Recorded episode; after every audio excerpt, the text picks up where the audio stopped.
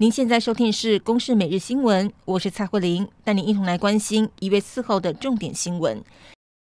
莱猪元旦起开放进口，行政院长苏贞昌今天视察台北港报关查验作业，一开始就先说，不是来看莱猪，是要了解各部会为猪肉进口所做的万全准备。而未来肉品进口台湾都必须通过三道关卡逐批查验。从四号开始，每天也会有跨部会的猪肉移班表公告。不过今天开放莱猪进口后的第一个上学日，虽然教育部已经要求营养午餐团膳契约一律改用国产猪，不过各县市政府仍然如临大敌，包括台中和台南等县市都有提供来剂的试剂，让学校自主把关。台北市则是首创校园肉品专案查核，从今天开始普查。提醒您又要变天了，这个星期四有寒流报道，气象局表示这波寒流属于湿冷，感受会比较不舒服。最冷的时间会落在星期五到星期六。而南部的渔民则是大叹，上一波寒害损失了三到七成不等，现在只能趁着短暂的回温空档，赶紧做好防寒准备。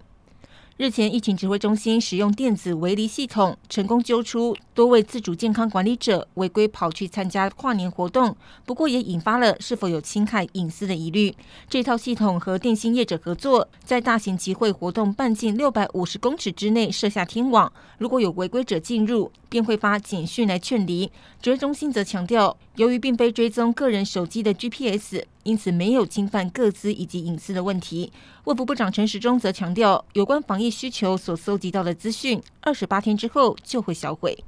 新冠病毒疫情，国内今天新增三例境外移入病例，分别从菲律宾、多米尼加以及法国入境。不过，我国在病毒的治疗上是有了重大突破。台大医院和中研院研究团队日前开发出诱饵抗体，类似如来佛祖的神掌。不仅可以将新冠病毒抓住、阻断感染，还可以清除感染细胞。而这项新研究的发现，日前已经被刊登在国际知名医学期刊，并且取得美国临时专利。美国第一百一十七届参众两院议员三号正式宣誓就职。加州民主党众议员裴洛西以两百一十六票赞成、两百零九票反对，第四度当选众议院的议长。部分共和党人士挑战大选结果的动作也没有停止的迹象。以德州参议员克鲁兹为首的十一人，计划在六号认证选举人票的国会联席会议当中提出异议，不过过关的几率微乎其微。另一方面，《华盛顿邮报》在乔治亚州两席关键参议员决选前夕，公布了川普要州务卿找出足够的票数给他，让他胜选的电话录音。以上由公视新闻制作，谢谢您的收听。